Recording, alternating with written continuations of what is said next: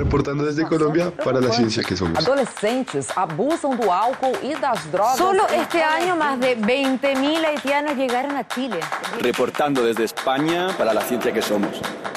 La Dirección General de Divulgación de la Ciencia de la UNAM, el Instituto Latinoamericano de la Comunicación Educativa y Radio UNAM presentan La ciencia que somos. Iberoamérica al aire. Iberoamérica al aire.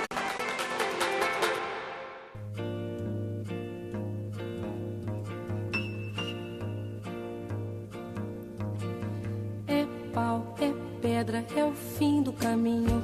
É o resto de toco, é um pouco sozinho. É um caco de vidro, é a vida, é o sol. É a noite, é a morte, é o laço, é o anzol. É peroba do cão, É o nó da madeira, é o matita pereira, É madeira de vento, é um ribanceira, mistério profundo. é o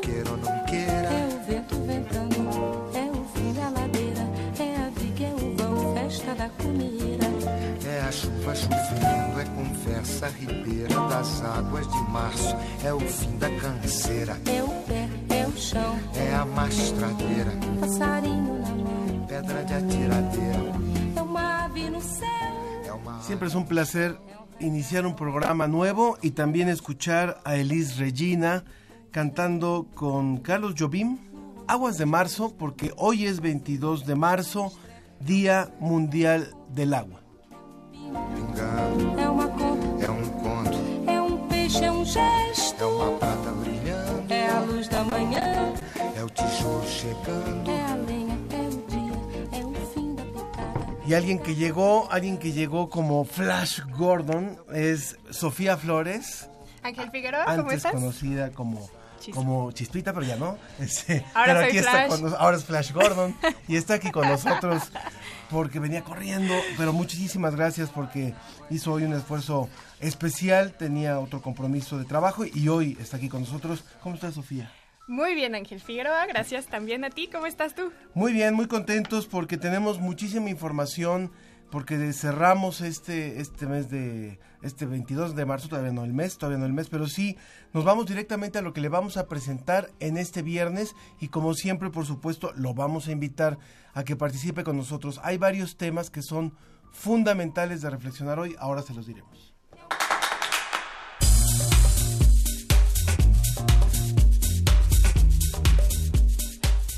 Como ya estábamos hablando de superhéroes, también vamos a hablar de Star Wars y unas arañas que podrían formar parte de las tropas de este mundo inventado, que es forma parte del reporte semanal que nos trae la agencia ICIT desde España.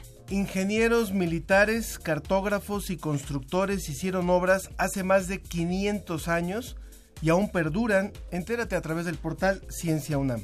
Al construir una represa, ¿qué medidas de seguridad debemos tomar en cuenta para beneficiar a la comunidad sin afectar el medio ambiente? Ese va a ser el tema de que vamos a manejar hoy en Sobre la Mesa.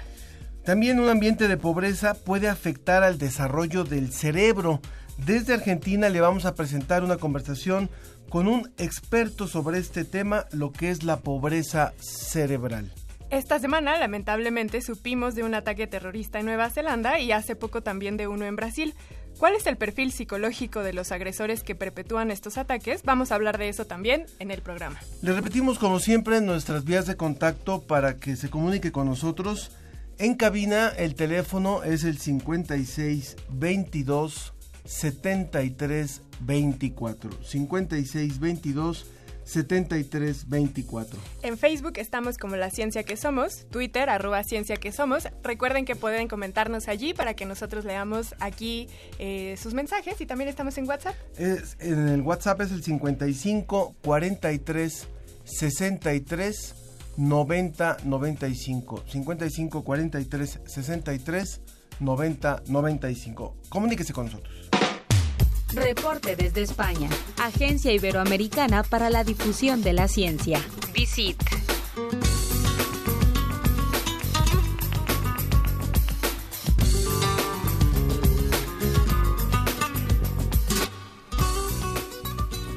Y nos vamos hasta España con nuestro queridísimo amigo José Pichel de la Agencia Iberoamericana para la Difusión de la Ciencia y la Tecnología, DICIT. Hola José, ¿cómo estás?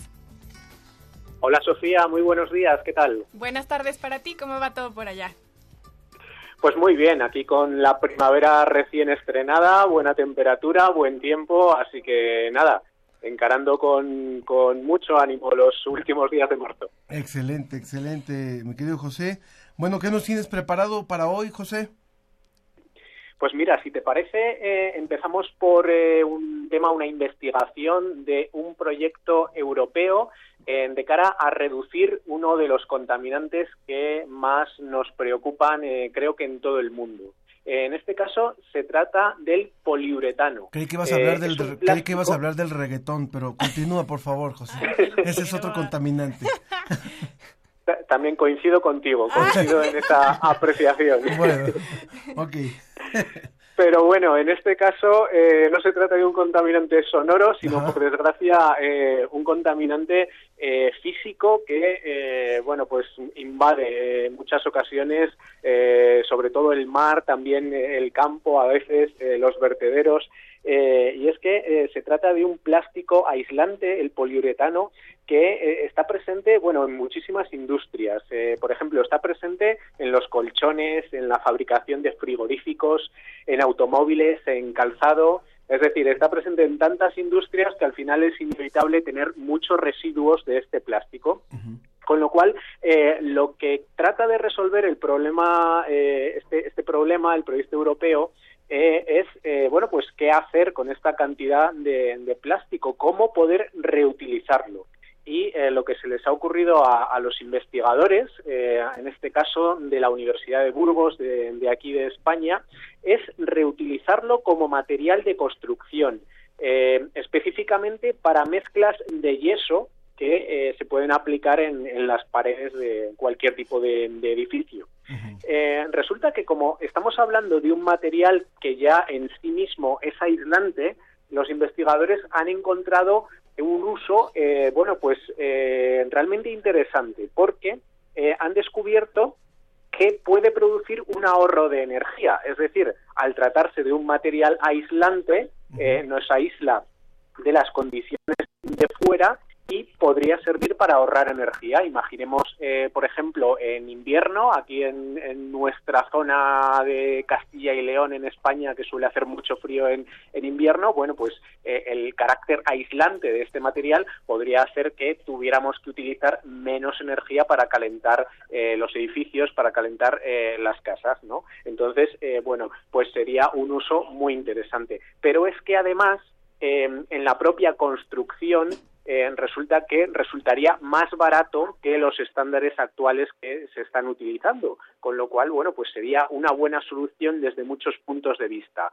Primero, encontramos una solución para los residuos, para contaminar menos con este plástico, y segundo, le damos una utilidad en la construcción que es más barata y además que eh, puede conseguir también beneficios medioambientales como el hecho de que ahorremos energía. Siempre he tenido la duda, José, cuando han surgido estas propuestas de hacer, por ejemplo, una especie de tabiques a partir del PET o a partir del plástico, si las construcciones no se vuelven muy calurosas. Porque lo vemos, por ejemplo, Bueno. con el policarbonato, que es bastante caluroso, entonces resulta hasta térmico. ¿Qué pasa en este caso? Bueno, pues eh, creo que sería eh, muy interesante eh, comparar eh, diferentes opciones y eh, sobre todo tener en cuenta eh, dónde van a ir ubicadas esas construcciones, ¿no? Porque es posible que, como te decía, en algunas zonas que sean muy frías en invierno, esto eh, no resulte un problema, sino todo lo contrario, eh, es una medida eh, de ahorro de energía y, sin embargo, es posible que en otros lugares eh, bueno, pues no sea un material demasiado adecuado por el problema que, que planteas, ¿no? Yo creo que también en ese sentido eh, los arquitectos están teniendo cada vez más en cuenta la integración de los edificios en su entorno, como, eh, bueno, pues no vale cualquier planteamiento, no vale cualquier tipo de construcción para cualquier tipo de ambiente, sino que hay que adaptar eh, estas construcciones a las necesidades ambientales eh, que tiene el entorno, ¿no? Entonces, eh, yo creo que sería algo a tener en cuenta en cualquier eh, proyecto que, podamos eh, realizar de, de construcción. Claro que sí. Y ya que estamos hablando del calor, ¿qué te parece si ahora hablamos de ese mismo tema pero con la enfermedad renal?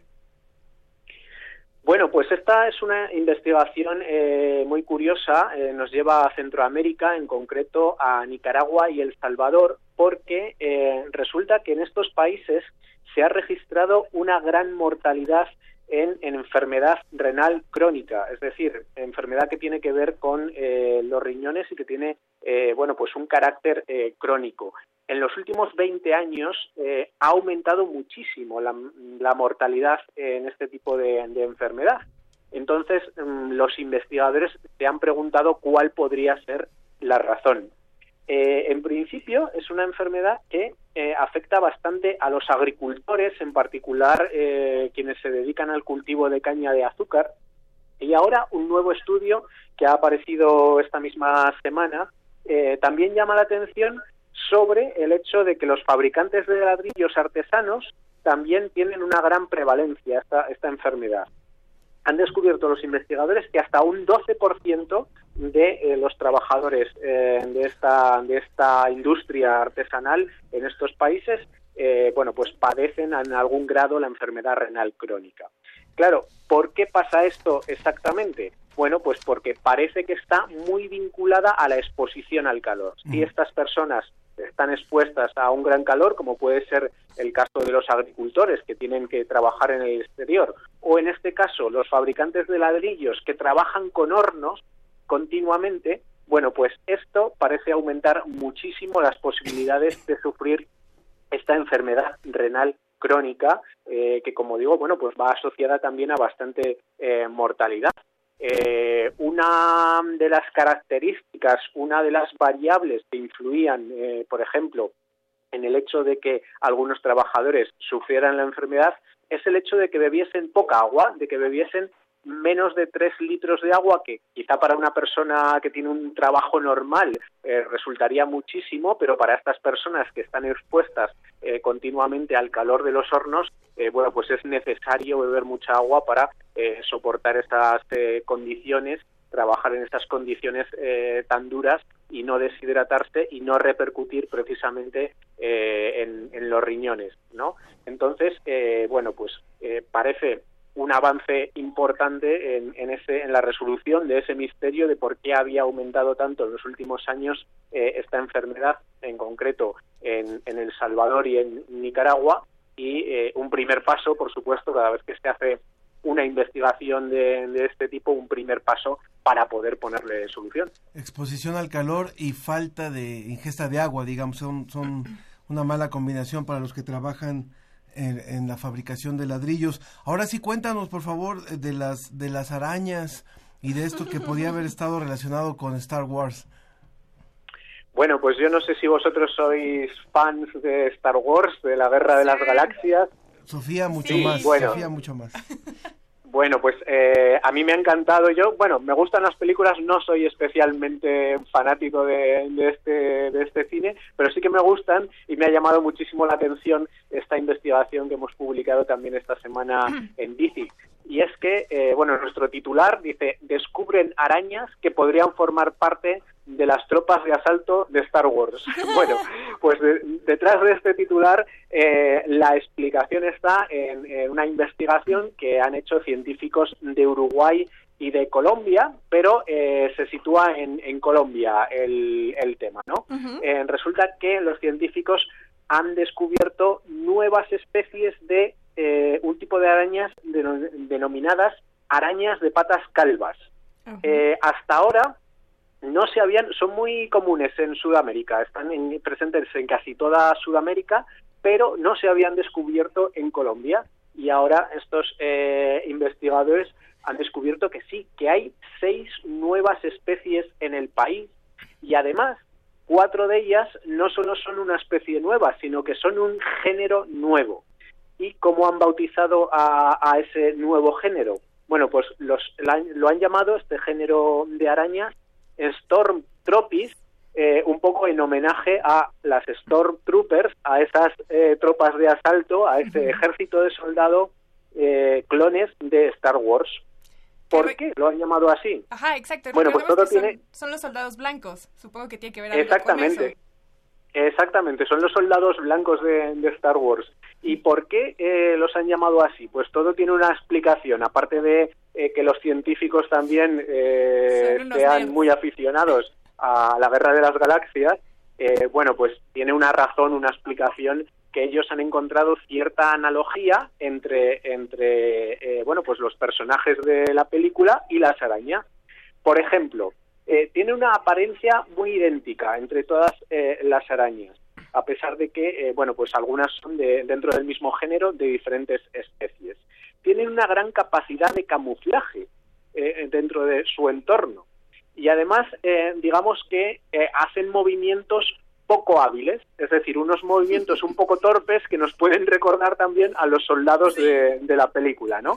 Y además añaden los científicos que tienen una gran capacidad para correr por el suelo. Entonces, todos esos elementos a ellos les han recordado esos soldados de Star Wars y por eso eh, los han bautizado con ese nombre, este nuevo género de, de arañas eh, que, que se llama Stormtroopy. Y eh, bueno, pues hay otras muchas eh, curiosidades que podemos encontrar ahí en la noticia que hemos publicado en, en Digi. Eh, por ejemplo, una de las especies de arañas eh, se ha encontrado a gran altitud. Desde de todas estas eh, arañas de patas calvas, la que se ha encontrado que vive a mayor altitud en los Andes, hasta 4.000 metros de altura, eh, hay arañas que sobreviven en, en esas eh, condiciones un poco extremas. Nos podemos imaginar ¿no? que a 4.000 metros de altura pues eh, las temperaturas y las condiciones climáticas eh, son bastante adversas y sin embargo bueno pues han encontrado este tipo de, de arañas en ese entorno.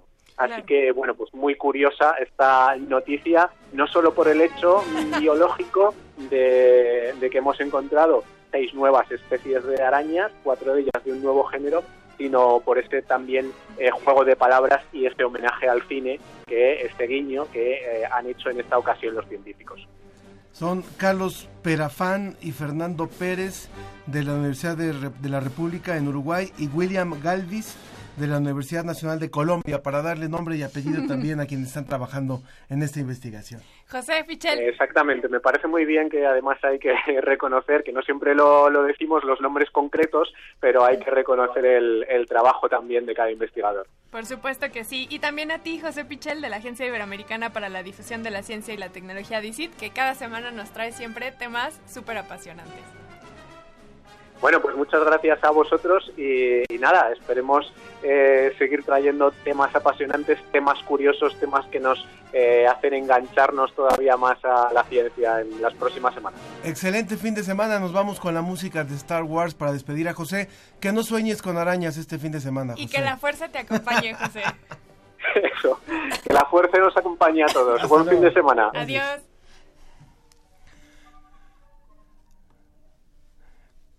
Continuamos en la ciencia que somos y bueno, ya está con nosotros Claudia Juárez, ella es coordinadora editorial del portal Ciencia UNAM y también es responsable del área de noticias de la Dirección General de Divulgación de la Ciencia en la UNAM. Ella no nos va a hablar sobre arañas, sino nos va a hablar de algo que también tiene muchos años. ¿Cómo estás, Claudia? Hola, muy buenos días. ¿Qué ¿Cómo están? Bienvenida. Yo creo que esto- al auditorio. Esto que nos vas a hablar tiene más años que Star Wars. Muchos más. Ah, Esta, en esta ocasión eh, vamos a abordar algunos temas históricos que estamos publicando en el portal Ciencia UNAM. Sí. Y pues el primero de ellos es un tema muy interesante que es parte pues de la historia de la cartografía y también de algunas obras de infraestructura y es sobre todo el papel que jugaron los ingenieros militares que bueno ellos han formado pues parte de desde que estaba la, la Nueva España llegaron estos estos eh, ingenieros militares formados en matemáticas y en algunas disciplinas y llegaban a la Nueva España a explorar el territorio y hacían mapas y también participaron en la construcción de obras, principalmente obras que eran fortalezas y algunas de las cuales pues todavía están de pie, algunas como las murallas de Campeche, el fuerte de Santiago de Cisal, el castillo de Chapultepec, la Casa de Moneda de México, algunas obras muy importantes. Y bueno, en este artículo, eh, que está basado en, en, los estudios que está haciendo el doctor Omar Moncada Maya del Instituto de Geografía de la UNAM, quien ha estudiado pues la labor de estos ingenieros primero eh, desde su formación en España y posteriormente en todo lo que hicieron aquí en México. Él se ha dedicado pues a documentar las obras, de dónde venían, qué hacían, cómo se preparaban y finalmente su estancia aquí en, en el país, ¿no? Y, y, en las obras que perduran. Entonces, pues los invitamos a leer este artículo que se titula Ingenieros militares, cartógrafos y constructores de nuestra historia y sobre todo porque su trabajo pues marcó mucho lo que sería posteriormente la cartografía científica ya en el siglo XIX, ¿no? Esa es una gran labor de ellos. Estos ingenieros, Claudia, tuvieron que ver con la desecación del, del lago, de, de, de, de los lagos en la Ciudad de México y todo lo que estamos viviendo ahora, ¿o no? No, no tanto. Ellos estuvieron más bien en obras que tuvieran que ver con la seguridad, bueno, algunas como las fortalezas, que era lo que decíamos, y trazar mapas, sobre todo cuestiones más de seguridad. La cuestión ya de, de las obras de la desecación de los lagos, que es otro de los artículos que estamos también presentando en el portal Ciencia UNAM esta semana, tiene que ver más bien pues con otras obras ya eh, de otra magnitud. ¿Posteriores? Posteriores. Uh -huh. Bueno, no, no posteriores, porque muchas sí se hicieron, algunas desde la Nueva España, algunas obras que, pues, des, bueno, me remonto un poquito a, lo que es la, la, historia de México, ¿no? Cómo era cuando llegan los españoles, bueno, está Tenochtitlán rodeada de los seis lagos que era en ese, en ese entonces, los cuales se juntaban en la época de lluvias y formaban el lago de Texcoco. ¿No? Entonces se calculaba que en esas épocas, cuando cubría eh, esta zona lacustre, pues llegaba casi a 2.000 kilómetros cuadrados la superficie de agua. Posteriormente, bueno, llegan los españoles, empiezan a ver los problemas de las inundaciones, las epidemias, y empiezan las grano, estas grandes obras de, de desecar los lagos y pues por lo cual el paisaje lacustre pues quedó en el recuerdo, ¿no? Sin embargo, en este artículo que nos presentan una, una colaboración de un estudiante de doctorado que ahorita les voy a platicar de esta sección que tenemos en el portal Ciencia UNAM. Ella nos cuenta cómo, a, a pesar de las obras de, de, que se desecan los lagos, se hace las obras del drenaje profundo, pues la ciudad siguió este, hundiéndose, siguió con inundaciones y pues enfrentando la escasez de agua, ¿no? Entonces es una paradoja, de hecho este artículo se titula La ciudad que secó sus lagos y hoy enfrenta la escasez de agua porque se habla de esta paradoja, ¿no? De que contrariamente, bueno, se queda sin agua, se extrae demasiado de los mantos y pues la ciudad se sigue hundiendo, ¿no? Uh -huh. Entonces desde esa época ya eran problemas que se, que se visibilizaban y actualmente pues lo que se busca pues ya es de ver qué otras estrategias puede haber para, para esta ciudad ¿no? tan grande y que pues que estas obras que han tenido pues gran relevancia en realidad pues no han resuelto tanto los estos graves problemas no y que yo lo que veo es que estos textos son muy pertinentes para la época que estamos viviendo que se comienza a, a conmemorar los 500 años de que llegan los españoles a esta parte de Latinoamérica. Entonces va muy acorde a, a estos temas que aunque tienen 500 años son muy más que pertinentes. Nos seguimos inundando con cada época de lluvia pero nos seguimos y seguimos teniendo escasez de agua. Exacto, y uno de los grandes problemas que, bueno, que ahora eh, se propone ya como soluciones ya no es ir en contra de la naturaleza, ¿no? sino amigarte con la naturaleza en este caso, el mantener cuerpos de agua lo mejor posible con las dinámicas naturales en vez de contrariar lo que fue lo que se hizo con estas grandes grandes obras, ¿no? Y bueno, en esta sección en donde publicamos este artículo se llama Tus ideas en línea y pues los invitamos a participar en esta sección que está abierto a la participación de estudiantes, profesores y cualquier interesado pues en compartir algún producto de comunicación comunicación de la ciencia. En este caso nos, nos enviaron este, este ¿Cómo artículo. se llama la autora? La, perdón, la autora se llama Natalia Soto. Ella está en el, en el postdoctorado en historia, está trabajando en el programa universitario de estudios de la ciudad como becaria y pues nos da algunos adelantos del tema que están, que están trabajando allá. Y los invitamos a colaborar en esta sección. Pueden pues establecer contacto en el portal Ciencia UNAM, ahí pueden poner sus datos y hacer alguna propuesta y la podemos ir trabajando para que colaboren estudiantes y profesores y cualquier interesado en comunicar la ciencia. Y bueno, como este tema también tiene mucho que ver con el agua y hoy Ay, es el claro. Día Mundial del Agua, también en los próximos días estaremos publicando una galería fotográfica y un artículo sobre la región de Cuatro Ciénegas, que tiene estas pozas muy importantes que, que han sido pues estudiadas y pues de gran valor ecológico, en donde pues se han encontrado estas bacterias de hace millones de años y es uno de los pocos lugares del mundo donde se encuentran esta diversidad microbiana, pero que lamentablemente pues ya está cada vez a punto del colapso, nos dice la, la doctora Valeria Sousa, quien ha investigado mucho esta zona. Entonces ya hay pozas que se están secando, ya está al borde casi de la, de la desaparición estos cuerpos de agua, entonces una alerta pues para proteger estos cuerpos de agua, ¿no? Por su función ecológica, por su función histórica y sobre todo porque pues están en una reserva que supuestamente era protegida y qué es lo que está pasando, ¿no? Que los recursos pues se extraen indiscriminadamente y pues desafortunadamente los impactos ecológicos empiezan a, ver, ¿no? Entonces, pues los invitamos en los próximos días a, a leer este interesante artículo y a explorar en la galería de fotos pues cómo es este paisaje, cómo era, ¿no? Y cómo está actualmente ya. La dirección, la dirección de Ciencia UNAM. www.ciencia.unam.mx. Los invitamos a, a, visitarnos y a compartir nuestros contenidos. También estamos en redes sociales y pues también a colaborar en nuestra sección de tus ideas en línea. Muchísimas gracias. Claudia Juárez, coordinadora de, de este portal Ciencia UNAM y responsable del área de noticias también en divulgación de la ciencia.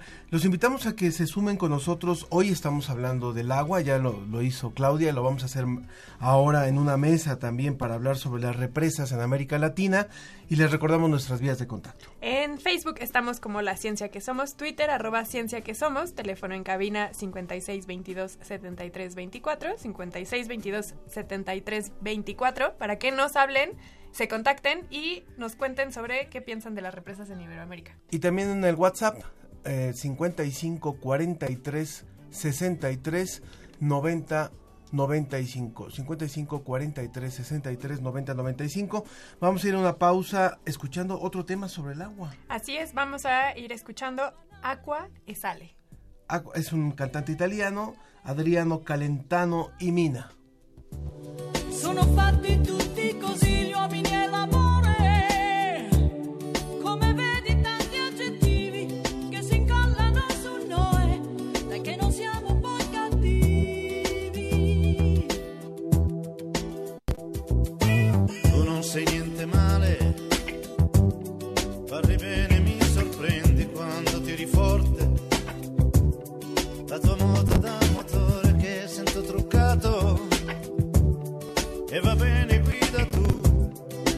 brava più di me ed attendo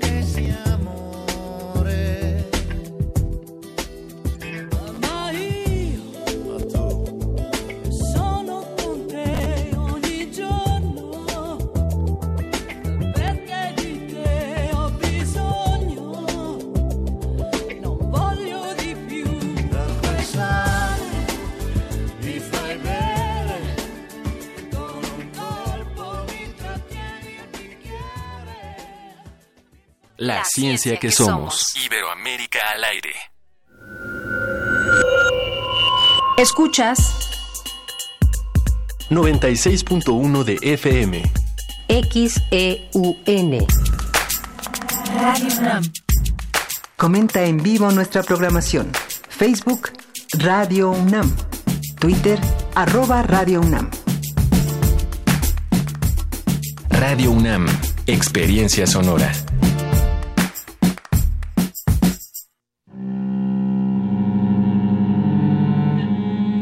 Una vida llena de conocimiento, de sabiduría y de secretos está por llegar a su fin. El lecho de muerte se convertirá en la última oportunidad de confesarse.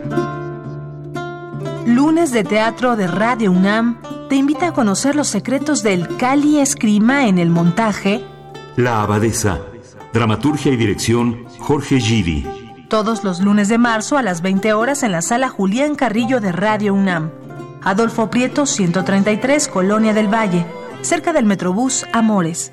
Entrada libre. Si guardaras un secreto tan grande, ¿lo heredarías a alguien más o preferirías llevártelo a la tumba? Radio UNAM. Experiencia sonora.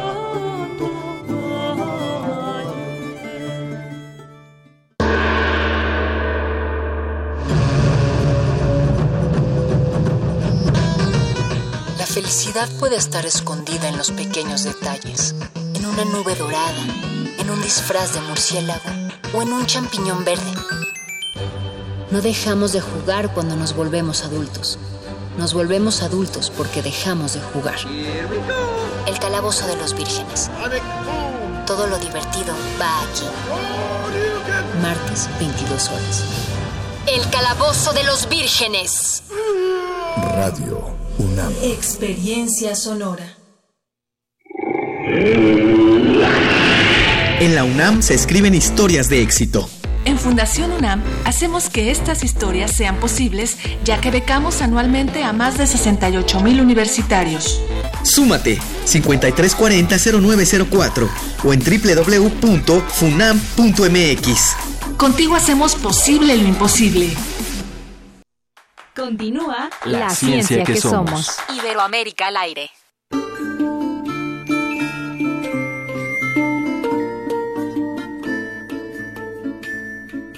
Chove, nube, chove, para que nazan los ríos. Chove, nube, chove, para que falen las fontes.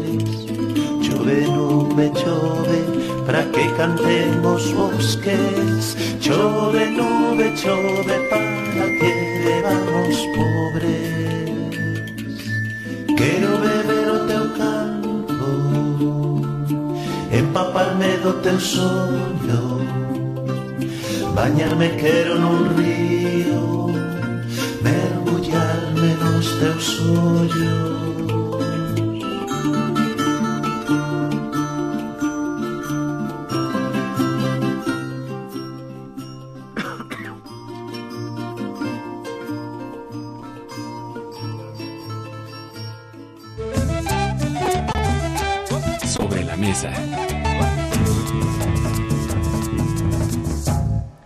Estamos listos para iniciar nuestra mesa de diálogo en torno al agua, en torno sobre todo a las represas en América Latina.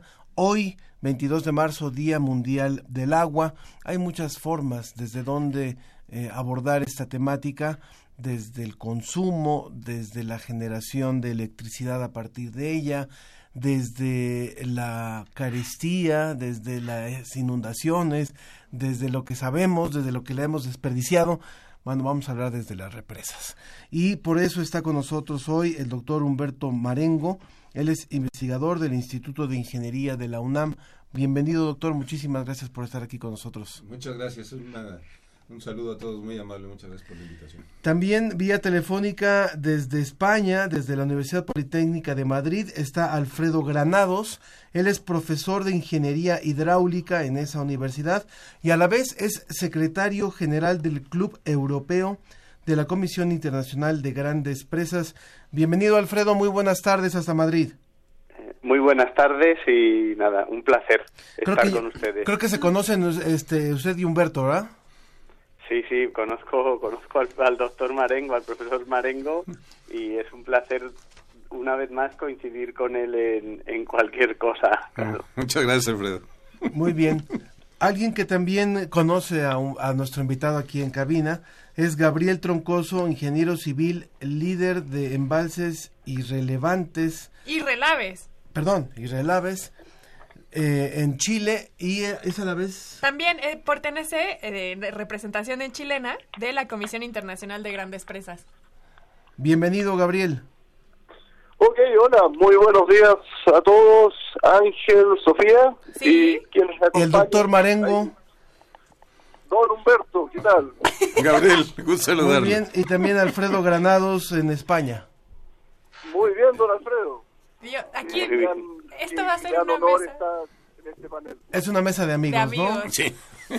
Pero no hay vino, nada más hay agua. Ah, no, Así que, Ah, pues, bueno, muy acorde ¿qué al vamos a día. hablar de agua? Bueno, eh, un primer panorama. eh, Exacto. Vamos a el tema que nos compete es el de represas.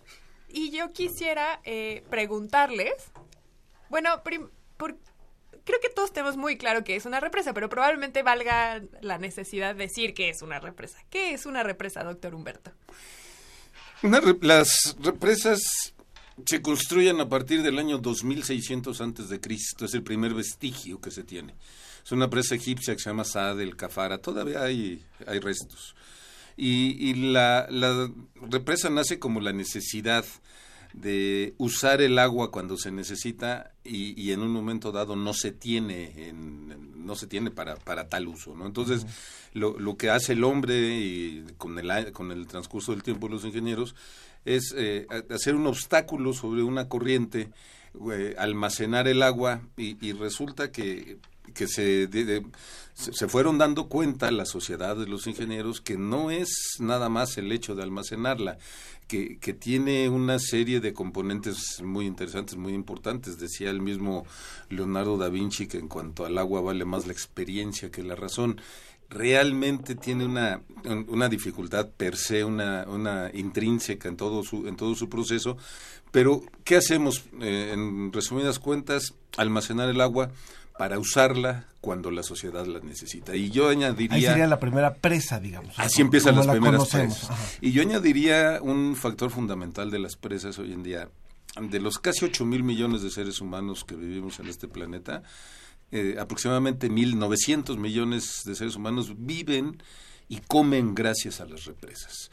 Las represas producen riego, eh, con ese riego se, se produce alimentos para 900 millones de seres humanos.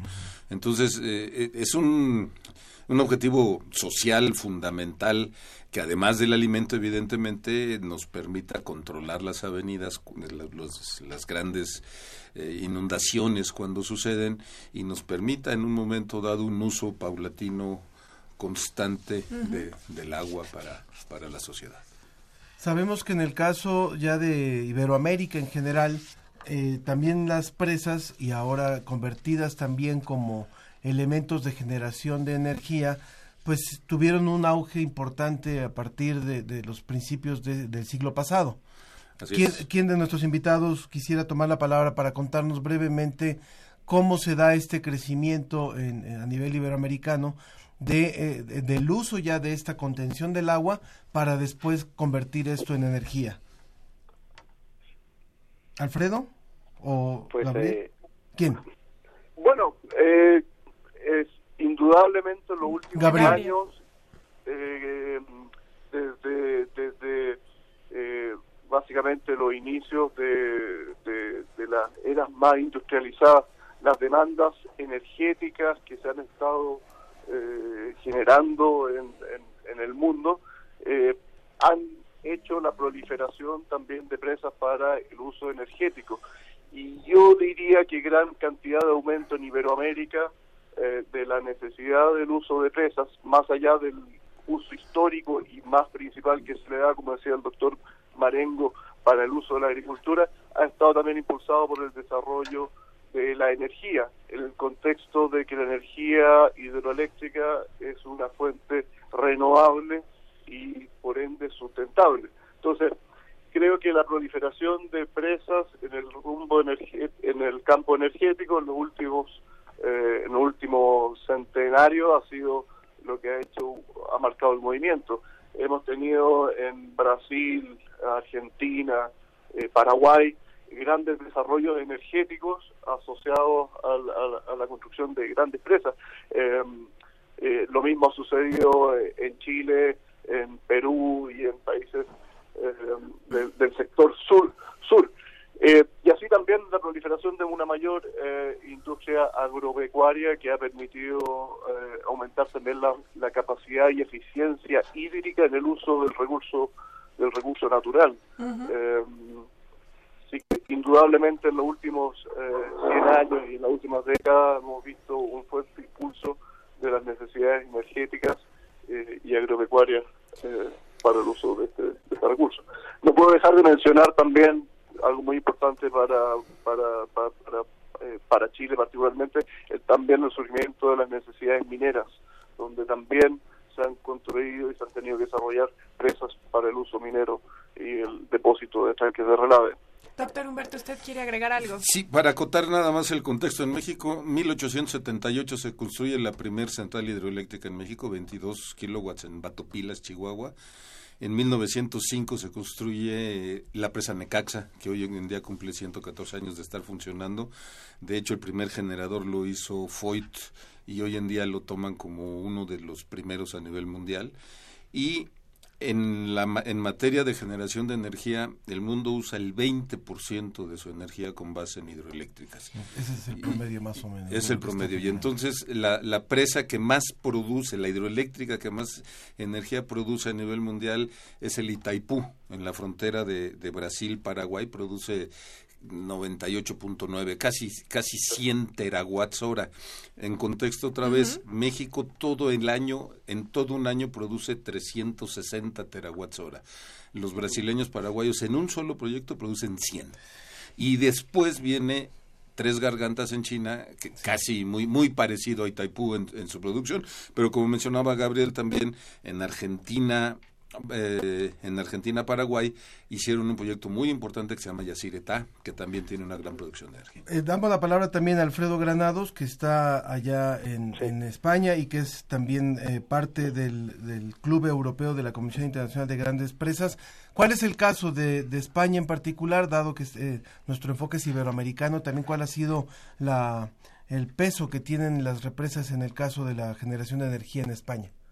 Bueno, en España, pues tiene, eh, en España se aprovecha en torno al 18%. Es la, el peso que tiene la producción de la energía hidroeléctrica dentro del pool de, de distintas fuentes de, energía. O sea, como el 18% es lo que tenemos en España, que tenemos eh, bastante bien desarrollado los ríos. O sea, el potencial que tenemos de generación en España ahora mismo está, está, está muy desarrollado y ahora lo que se está desarrollando son los sistemas de, de almacenar de almacenar energía hidroeléctrica mediante un bombeo que yo que sí que después de haber oído hablar a- al doctor Marengo y, a, y, a- y al señor Troncoso entonces eh, yo sí quería apuntar que uno de los beneficios que viene a nos-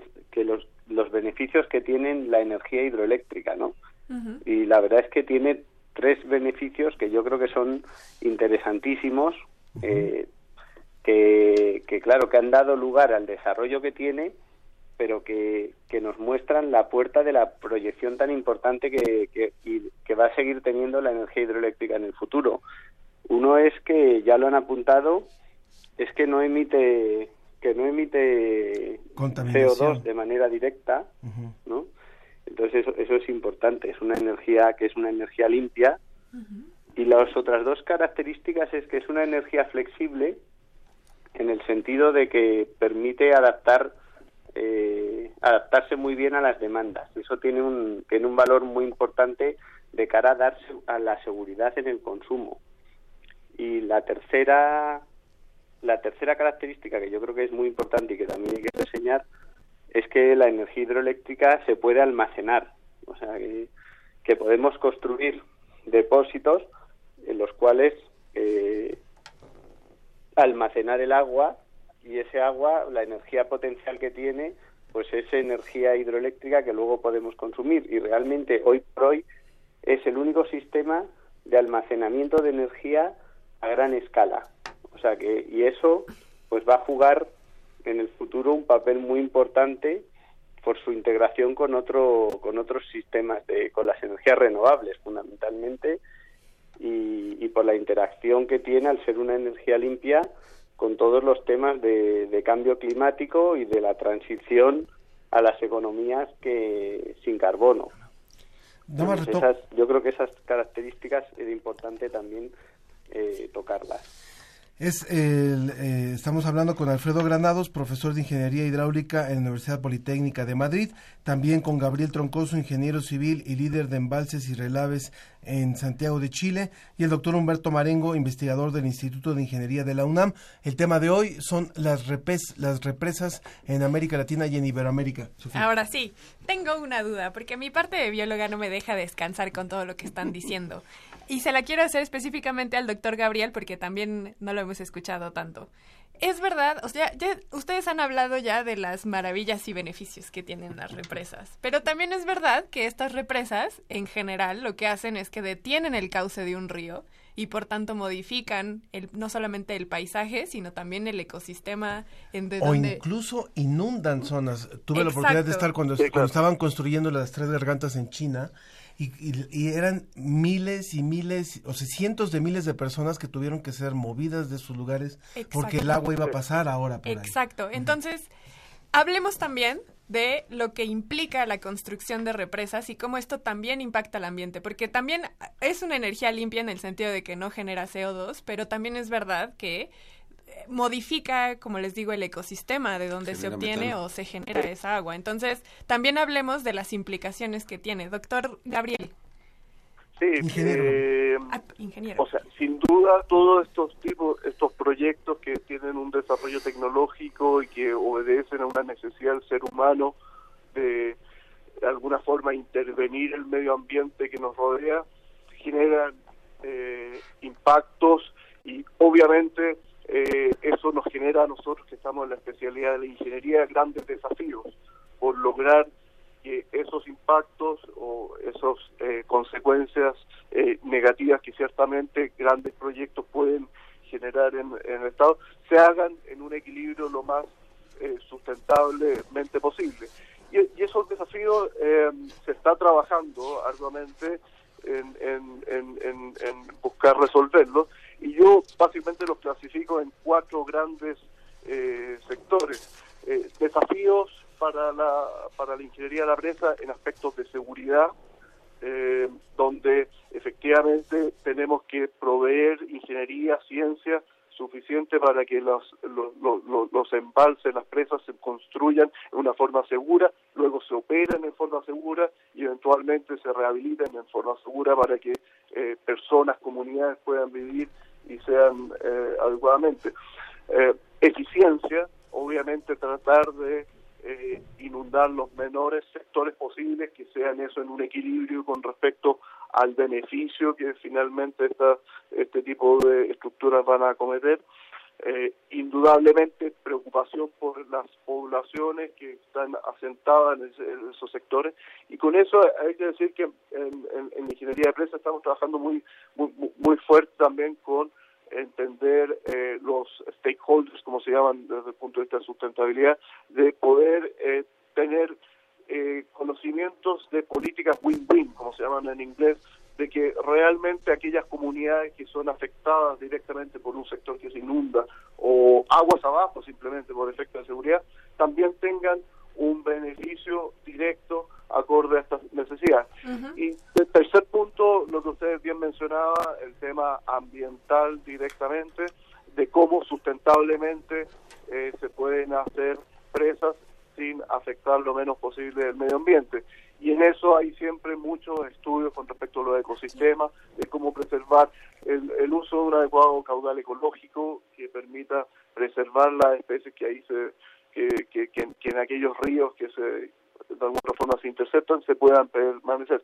Entonces hay una gran eh, búsqueda por lograr el mejor equilibrio, pero indudablemente ese equilibrio se tiene que hacer en el contexto de lograr eh, eh, satisfacer las demandas sociales, eh, ambientales y también económicas en las cuales se insertan este tipo de proyectos.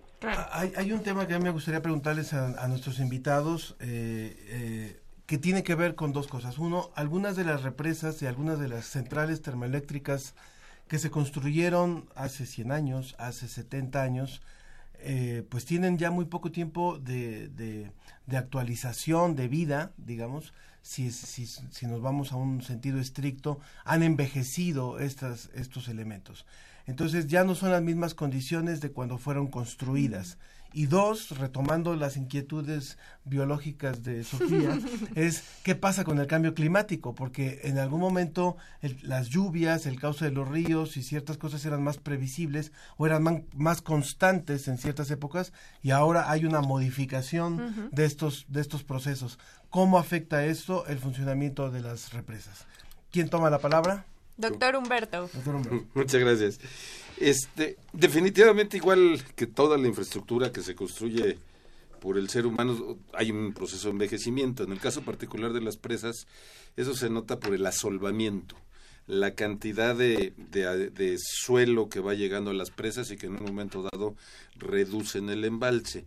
Hoy en día hacemos un esfuerzo muy grande para que ese suelo pueda en un momento dado seguir por el cauce hacia aguas abajo, se construyen o, o, eh, incluso nuevos desagües de fondo y, y que nos permiten en un momento dado extraer eh, con pues de alguna manera controlada ese ese proceso. Pero las presas tienen en un momento dado o que dársele una, un tratamiento, una conservación, o, o bien, eh, eh, vamos, así como les digo, con, con las estructuras de asolve y, y mejorías en, en- en ciertas condiciones porque se agrietan, porque, porque en un momento dado envejecen, o bien se tienen que retirar.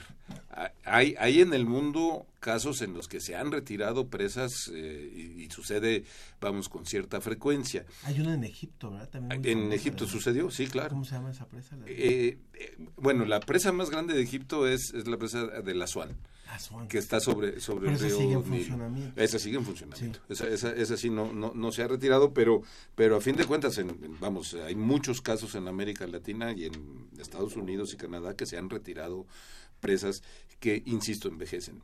La- las presas tienen la ventaja que es una eh, infraestructura que dura mucho más que las centrales termoeléctricas. Las centrales termoeléctricas a los 25, 30 años ya son solo fierros viejos que en un momento dado trabajaron con altas temperaturas, altas presiones y se, y se acaban, se terminan.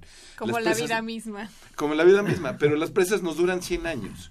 Y, y yo quisiera ahorita ponerlos en el contexto a ustedes de qué pasaría si en un momento dado retiráramos las presas. Si, si hubiese una, una instrucción mundial, se acaban, quiten todas las presas. Prácticamente tendríamos que construir del orden de unas 50 mil centrales nucleares nuevas.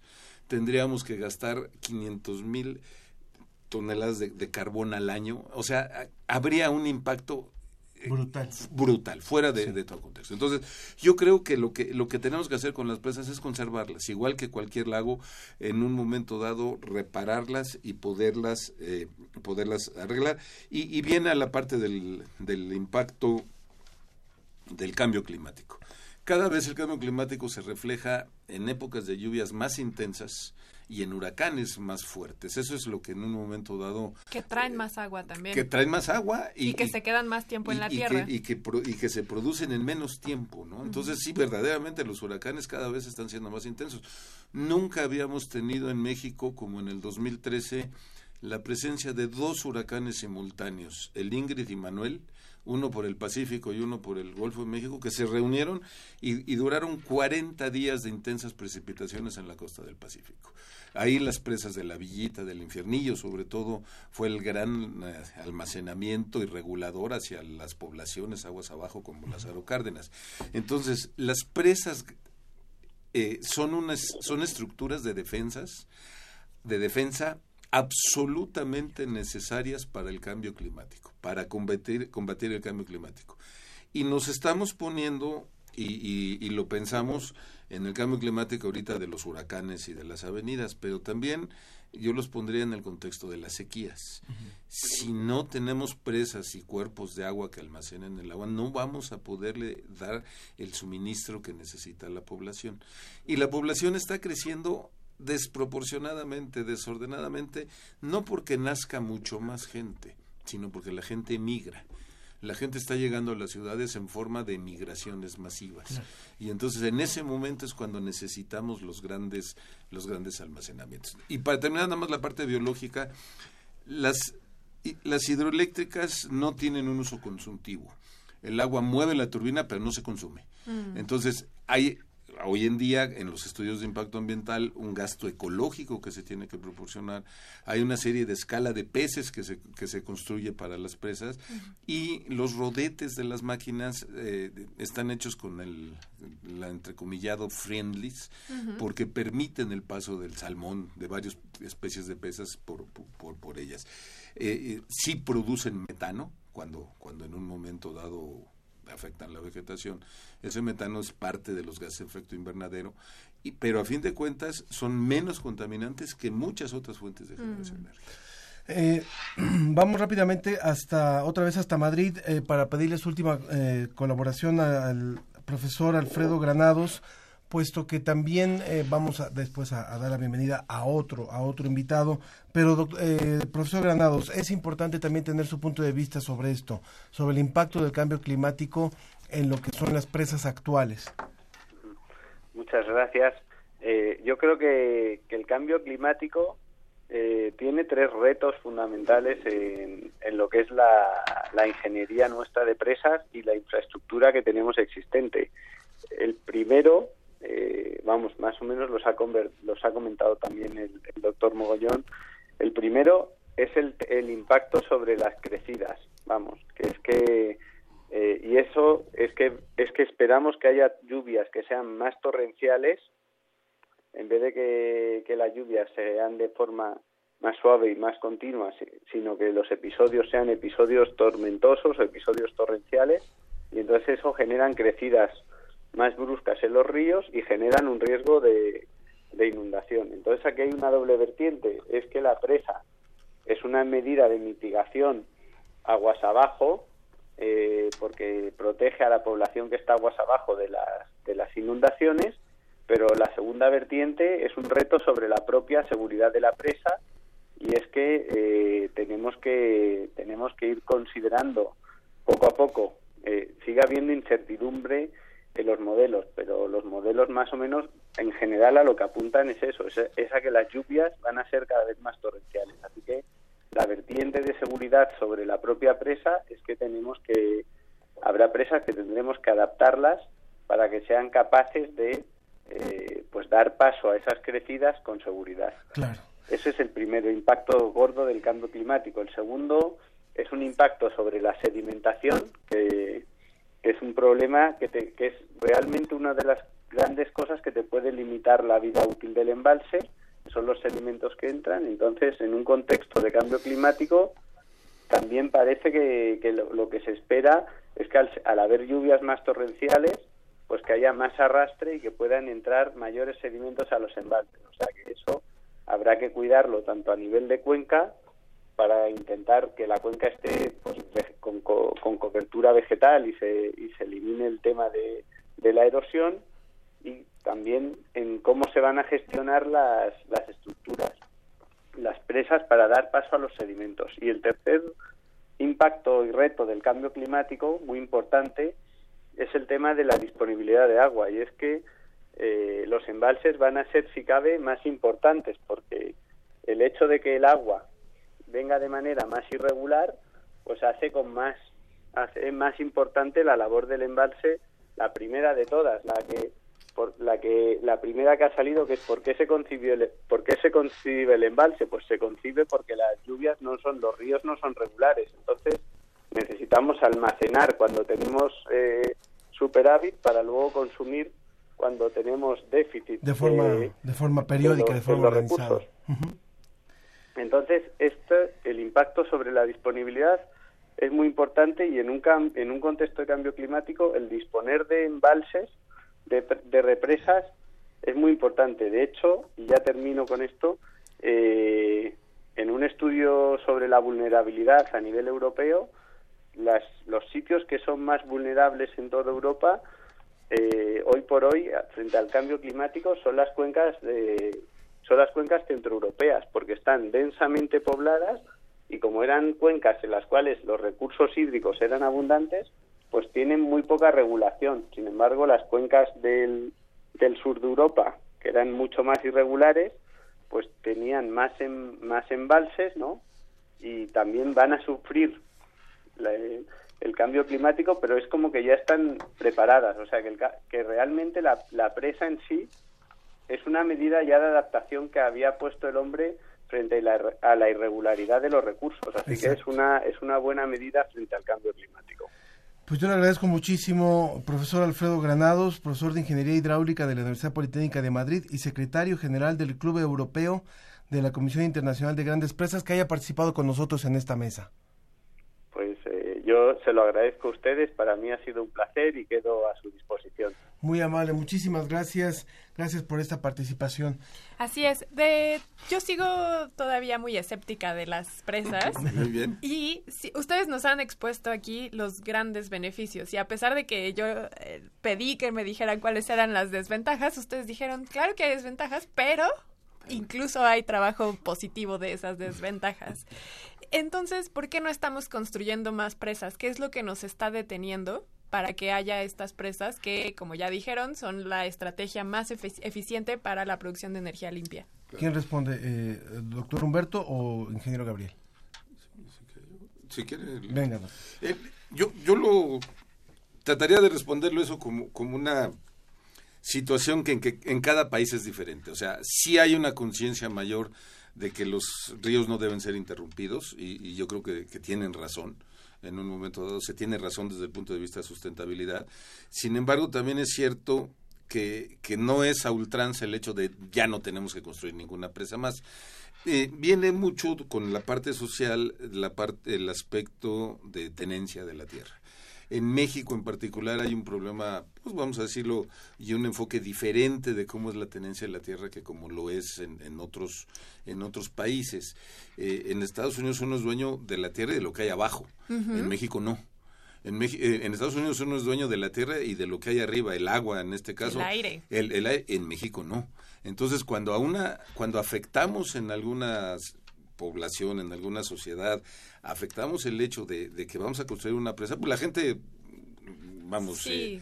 se, se- Se levanta. Se levanta, se enoja, porque no hay una retribución a ello. Yo creo que ahí tenemos una gran falta como sociedad, como, como, como legislación, como sociólogos, de poder hacer un trabajo efectivo y de reconocer el, valor real de la tierra. Sin embargo, yo quisiera que eh, comentarles a ustedes, me ha tocado la experiencia de, de estar 35 años en la CFE, de construir las grandes hidroeléctricas del país, y algo que es muy notorio es que cuando uno llega a las poblaciones, eh, y, em- y empieza a ofrecer el- lo que es el, el- el trato equitativo justo de qué se tiene que hacer.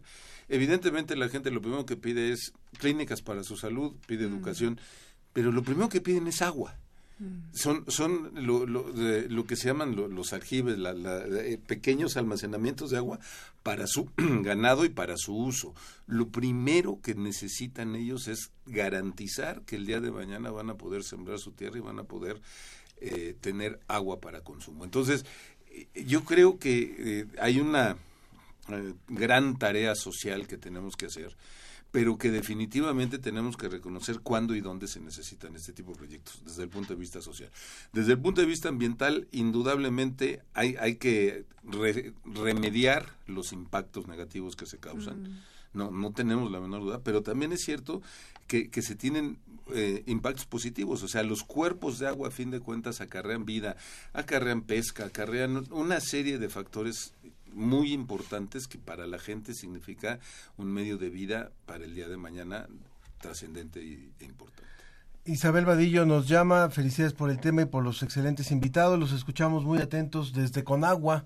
Muchas gracias, muchas gracias por ese comentario. También Silvia Torres, vía telefónica, con respecto a uno de, la, de los cantantes que pusimos hace rato y tiene toda la razón. Dijimos, eh, es Adriano Celentano. Celentano y, y Mina era, eh, son los cantantes de eh, Aqua Esale que habíamos presentado. Bueno, rápidamente, eh, ya que despedimos a España, nos vamos hasta Argentina.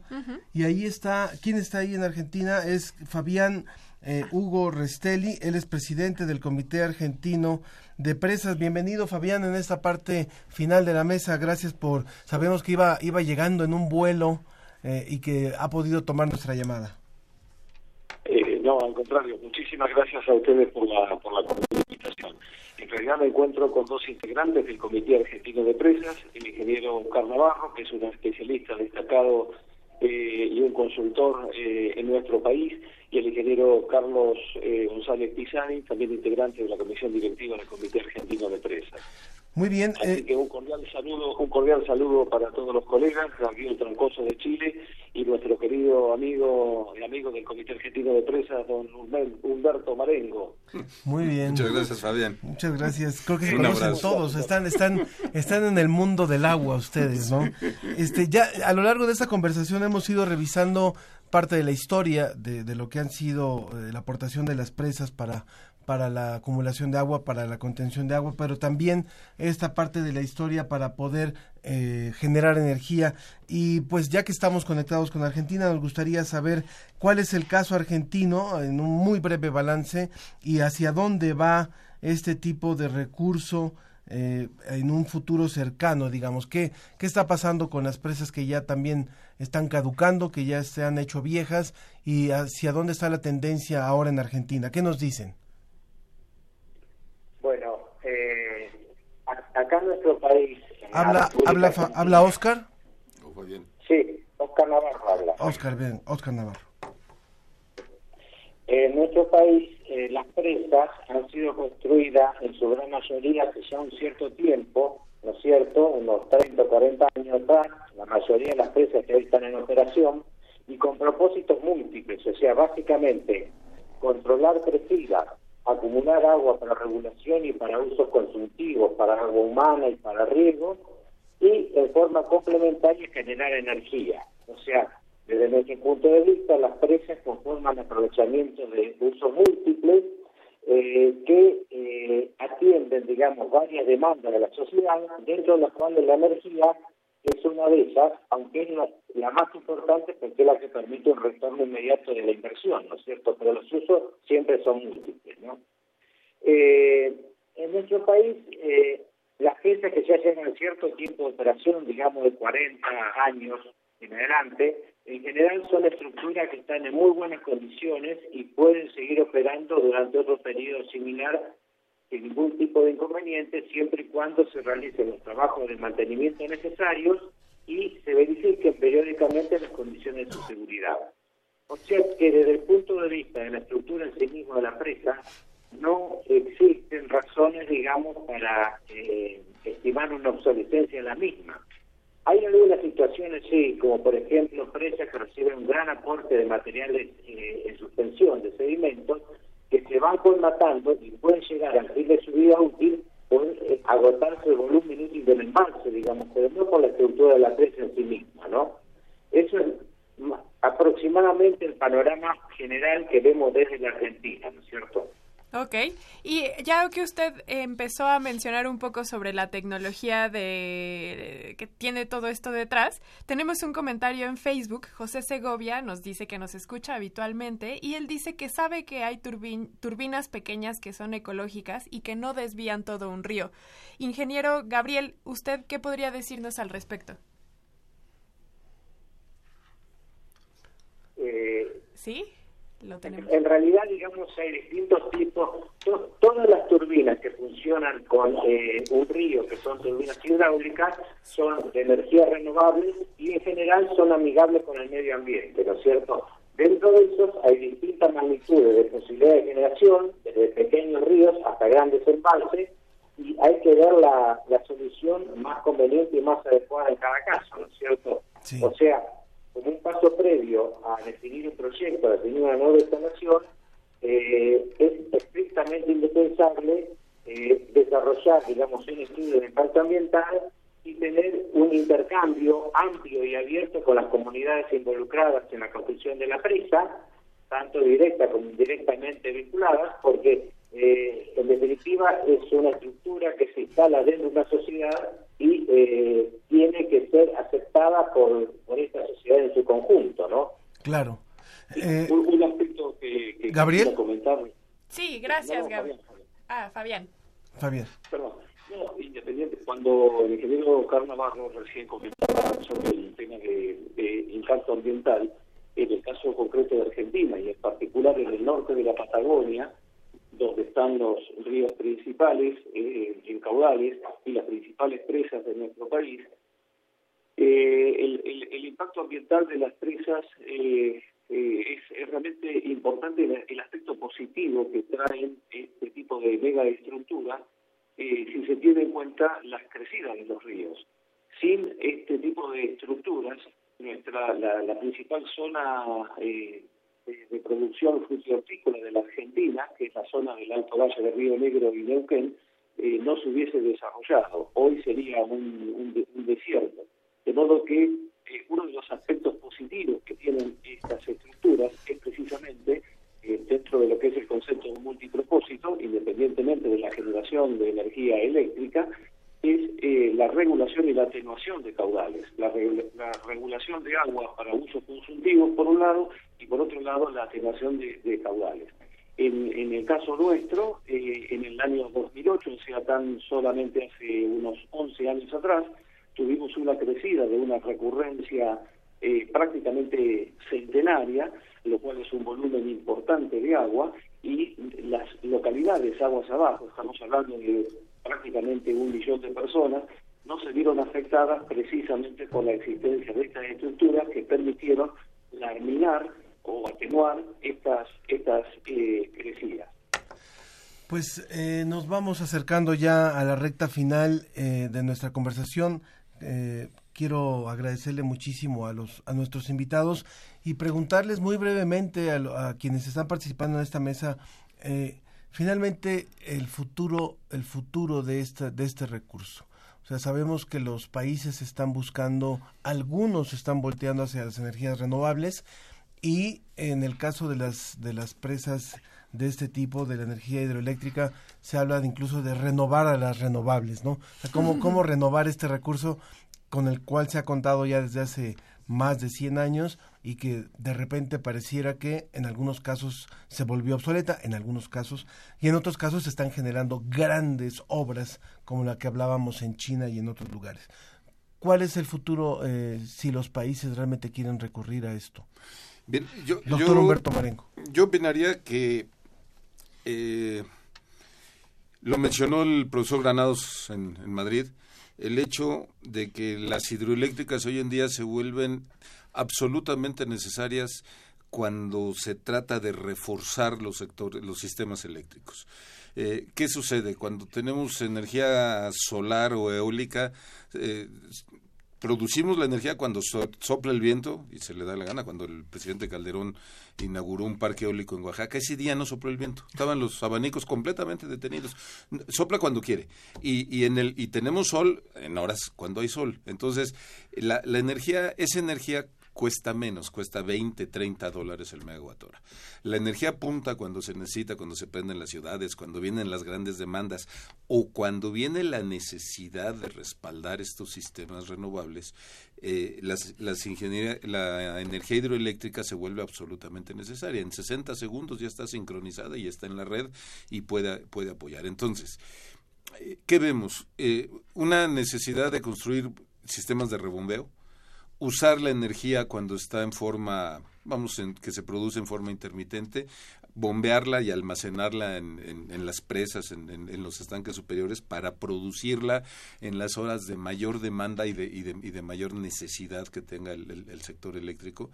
Y desde el punto de vista eh, necesidades del ser humano, seguiremos comiendo, entonces tendremos que seguir teniendo la posibilidad de riego con, con, con, los embalses, con las presas, y necesitamos el agua para vivir en épocas en las que en un momento dado se vienen periodos de sequía largos, prolongados, como ha sucedido en California, y también necesitamos las, los embalses para controlar los ríos cuando vienen las grandes crecientes. Recuerden ustedes el año pasado en Sinaloa, Nayarit, el, el re- el huracán Vila afectó a 180 mil personas nada más. O sea, sí es un impacto enorme el que se produce en la población si no somos capaces de regular nuestros ríos. Entonces, sí hay que plantear un futuro que yo me atrevería a invitar a proponerles a ustedes el hacer un programa específico de, del tema de presas, sus necesidades, sus impactos, lo- los positivos, los negativos y poderlo desarrollar con, con todo el... Incluso podríamos ir a transmitir desde allá si nos invitan. Y si nos llevan a China, mejor. Ah. y el ingeniero Fabián Nos van a Oscar, mandar a China, más bien. ¿qué podemos, ¿qué podemos comentar al respecto y también a manera ya de conclusión? Sí, una apreciación personal mía, digamos, es que las energías renovables, por empezar la hidráulica también es renovable por excelencia, porque todos los días llueve y se renueva la, la energía que se acumula en el embalse. En las energías renovables, solar y eólica, han tenido eh, grandes desarrollos eh, partiendo de países o de continentes como Europa, por ejemplo, en donde la hidroeléctrica ya está toda desarrollada, digamos. O sea, acuden a otro tipo de energía porque la hidroeléctrica ya está toda desarrollada. Y no es el caso nuestro en lo que es Hispanoamérica, digamos, sobre todo en Latinoamérica, en donde todavía hay muchos recursos que pueden ser utilizados. Entonces, básicamente lo que hay que lograr es un aprovechamiento integrado de las fuentes energéticas, donde hay lugar para todas, digamos, para la solar, la eólica, la hidráulica, digamos, porque día a día la humanidad consume más energía y hay lugar para todas. Hay que desarrollarla en forma eficiente y ordenada exclusivamente. Claro que sí. Pues muchísimas gracias, muchísimas gracias por su, por su participación. Creo que es un tema que da para mucho más.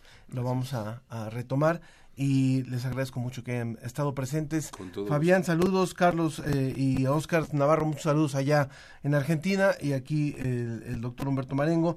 También Gabriel Troncoso, que ya se, se retiró eh, de, de Chile. Todos ellos han participado en nuestra mesa, al igual que Alfredo Granados. Vamos a un poquito de música, vamos a un poco de música y continuamos aquí en La Ciencia que Somos. Ahora vamos a escuchar un cantante catalán, Ches Freixas, o Freiras. Cesc. Ya me da miedo, ya me da miedo. Y eh, vamos a escuchar Aigua. Et despertes sempre a mitjanit i esclata el teu somriure. Fas cara de voler-nos dir, passava per aquí. Vas arribar amb tempesta i ara ets un remolí que tot ho desordena i en tot em fas petit. Aigua, ets irrefrenable, que t'escapes d'entre els meus dits. Aigua, ets irrefrenable, que t'escapes d'entre els meus dits. No hi ha pantà que et pugui contenir, no hi ha cap mestre que sàpiga què dir. Aigua ets que t'escapes d'entre els meus dits. No hi ha pantà que et pugui contenir.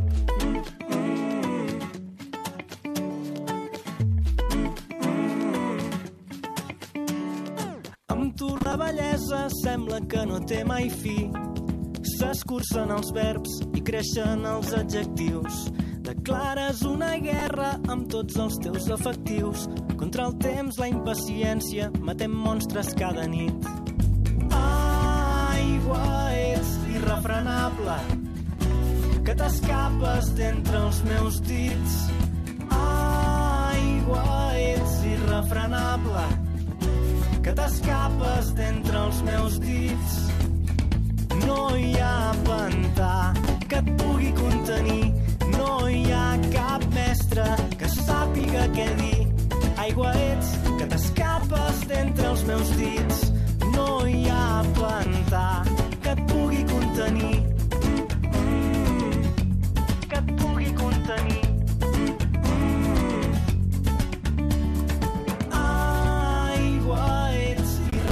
Irrefrenable, que t'escapes d'entre els meus dits.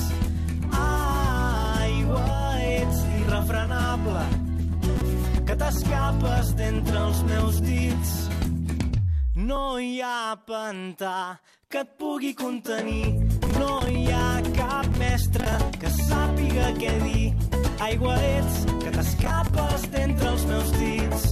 No hi ha pantà que et pugui contenir, que et pugui contenir, que sàpiga què dir. Aigua ets que t'escapes d'entre els meus dits. No hi ha pantà que et pugui contenir. Entrevista. Entrevista.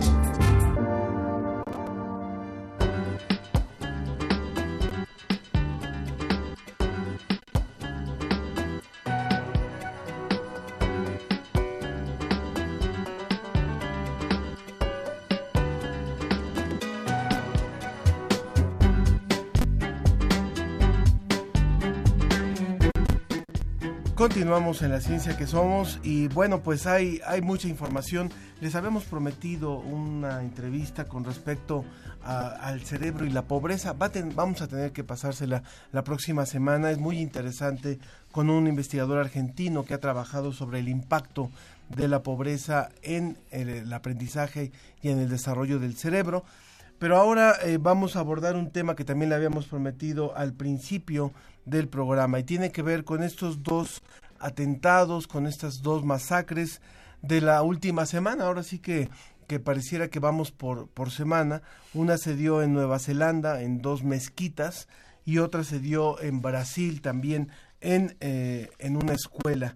Y por eso nos hemos enlazado con la doctora María Yaldi, ella es psiquiatra e investigadora del Instituto Nacional de Psiquiatría, para que desde esa disciplina pues, nos pueda ayudar a entender qué es lo que está pasando, por qué están pasando estos, este tipo de eventos y por qué en el caso incluso de Nueva Zelanda parte del morbo del atacante era el hacer una transmisión en vivo a través de Facebook, lo cual mostró, por supuesto, la flaqueza de Facebook como recurso, pero ¿por qué este, este afán de hacer público un acto de este tipo? Doctora, bienvenida, muy buenos días. Hola, muy buenos días.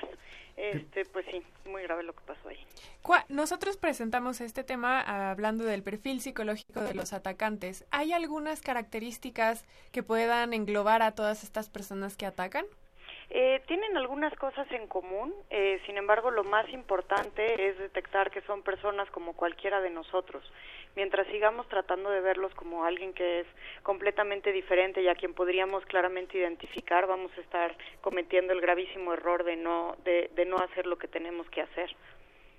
Cuando dice eh, totalmente como nosotros, es decir, es un ciudadano que podría pasar desapercibido. Es un ciudadano que podría pasar desapercibido y que además eh, seguramente tiene las mismas motivaciones que nosotros, simplemente ha estado eh, en situaciones que, que lo ponen en más riesgo que los demás. Se sabe cuáles son esas situaciones de riesgo, pero es muy importante detectar que no es porque tiene eh, una cosa extraña en el cerebro, tiene esta enfermedad que los demás no tenemos, ¿no? Es una persona que no son enfermos mentales, los enfermos mentales no cometen este tipo de crímenes eh, sino que sí tienen una, una alteración muy importante. Quizás están pasando por episodios depresivos, muchas veces está asociado con consumo de sustancias que aumentan la, la impulsividad, etcétera, pero probablemente hay otras cosas detrás, este, otras cosas sociales mucho más importantes y por lo tanto nos hacen vulnerables a todos si no actuamos contra las condiciones sociales que, que lo propician. Es decir, lo que usted nos está diciendo es más que hacer una prevención de estos eventos desde las cuestiones psiquiátricas, sería más bien desde el manejo de o el acceso que se tiene a las armas, por ejemplo. Eh, esa es una, pero ese es, eh, a mí me parece que es como la última de toda la línea, o sea, desde luego que se tiene que hacer y se tiene que hacer en paralelo, o sea, si no, si no limitamos la venta de armas, pues entonces estas personas que tienen el deseo de ir y matar, pues de pronto pueden matar a mucha gente porque las armas eso permiten, pero eh, el, el meollo del asunto es porque esta persona de repente se paró un día y dijo voy a ir y voy a matar a esta gente y además pudo hacerlo con toda la sangre fría de además estarlo estarlo filmando y, y como está descrito en, en los noticieros, o sea, llegar y hacerlo de una forma totalmente eh, tranquila, o sea, no como si estuviera matando a alguien, sino simplemente como, ah, bueno, pues ahorita lo que procede es poner la taza este de aquí y servirle café y no, o sea, sin ninguna emoción. Sí.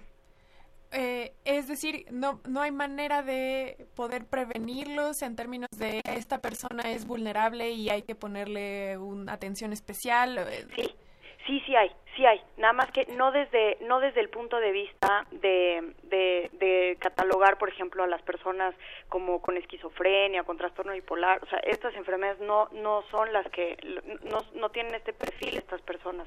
Son personas que más bien tienen otro perfil. Este son personas que están muy aisladas de la sociedad, que seguramente están completamente inmersas en redes sociales, que seguramente tienen un uso eh, impresionante de los videojuegos y, y por eso es que tienen un entrenamiento, digamos, de cierta forma, obviamente un entrenamiento autodidacta, pero un entrenamiento para poder desensibilizarse y eh, súbitamente llegar y matar a, a personas. O sea, el entrenamiento que le toma a un militar poder cometer este tipo de actos es de años. Y Claro. afortunadamente lo hacen con mucha embargo- disciplina. Claro que sí. Eh, sería muy importante también entender, eh, a mí me resulta muy, muy impactante el, la, aseveración que usted hace, doctora, y creo que es muy importante para entenderla, decir, no son estrictamente enfermos mentales. Entonces, ¿cuál sería la clasificación que sí se les podría dar? O sea, solamente personas que estén atravesando por un periodo de depresión, solamente alguien que consume ciertas sustancias, o qué grado de alteración puede haber para realmente cometer algún tipo de, de acto como este.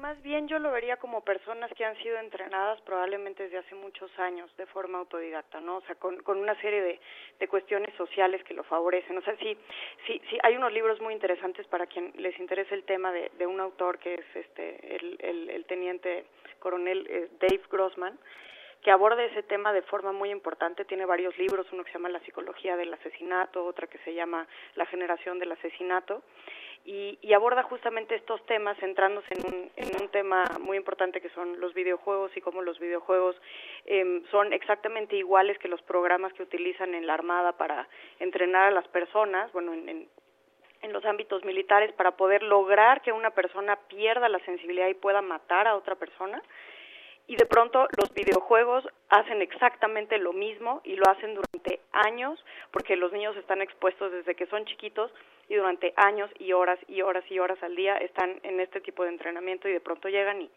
hacen esto. O sea, no todas las personas, por supuesto, son vulnerables a eso, tiene que darse un montón de factores, ¿no? No todas las personas que juegan videojuegos van y matan, pero de pronto eh, las personas que son vulnerables, ¿por qué? Porque vienen de situaciones eh, familiares de violencia, porque han tenido negligencia, porque son aislados socialmente, etcétera, eh, de pronto, además, están con todas estas condiciones óptimas para poder ir y cometer esto y además de, pues además de todo acceso a las armas y entonces bueno ya se vuelve una bomba Por supuesto. y ocurre lo que ocurre.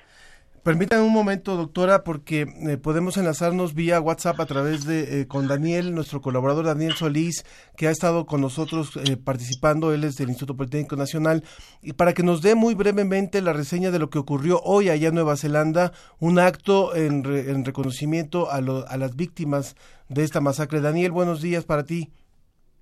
Sí, buenos días.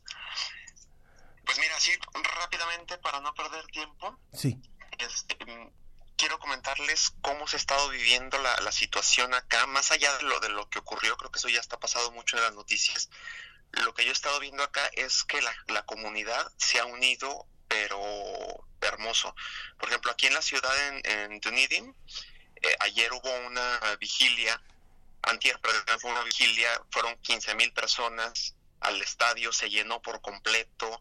Ayer fuimos todos a la, a la mezquita y se realizó una, una celebración ahí con ellos.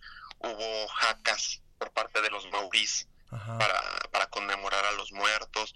Las mujeres están utilizando el hijab, que es este indumentaria eh, musulmana para cubrirse la cabeza.